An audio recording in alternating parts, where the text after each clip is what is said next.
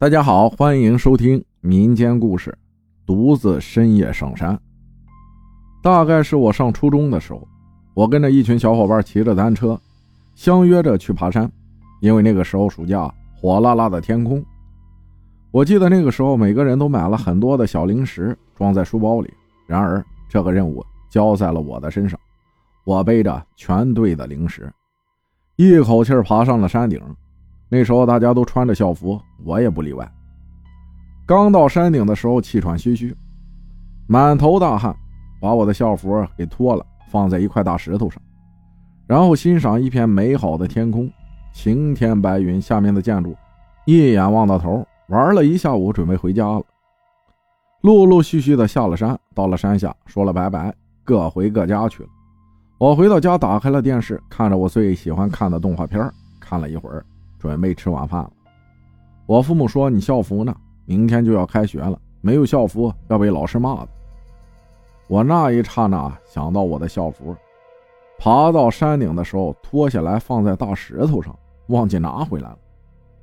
想着我那个班主任恶狠狠地训斥我，我也没有跟我爸妈解释，就骑着单车飞奔去山上。那个时候是大概十点钟了。那个时候带着三块钱的电子表，能看时间，也会发光。看着山上黑黑的云，我打了一个寒颤。但是想着明天开学没有校服被老师训斥的画面，我还是硬着头皮上去了。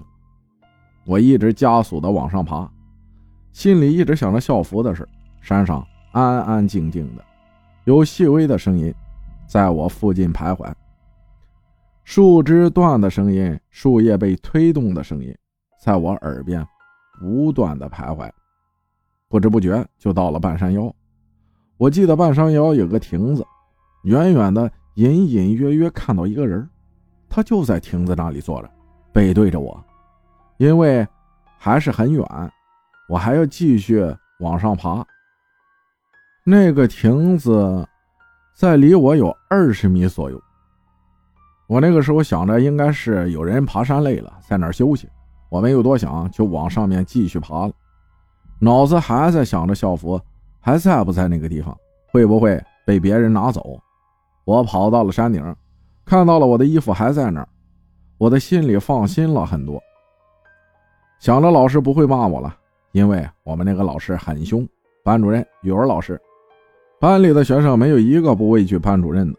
我拿了衣服，山顶已经有雾了。我急急忙忙的加快脚步往山下走。等我下到半山腰的位置，我又看到了那个人，他还是在那里背对着我，在那里坐着一动不动。他坐着的身高跟我站着的身高一样。那个时候我初中，大概一米五左右，中短头发。那个时候我也大胆，想着是不是遇到了什么事情。在这里呆呆的坐着，我说了一句：“大叔，大晚上的，你在这里坐着干啥？”他还是一动不动，没有理我。我想着可能没有听到我说话，我又喊了很大声：“大叔，你是不是遇到什么事情了？”我能清晰的听到回音，但是他还是没有理我。这个时候我就觉得不对劲了。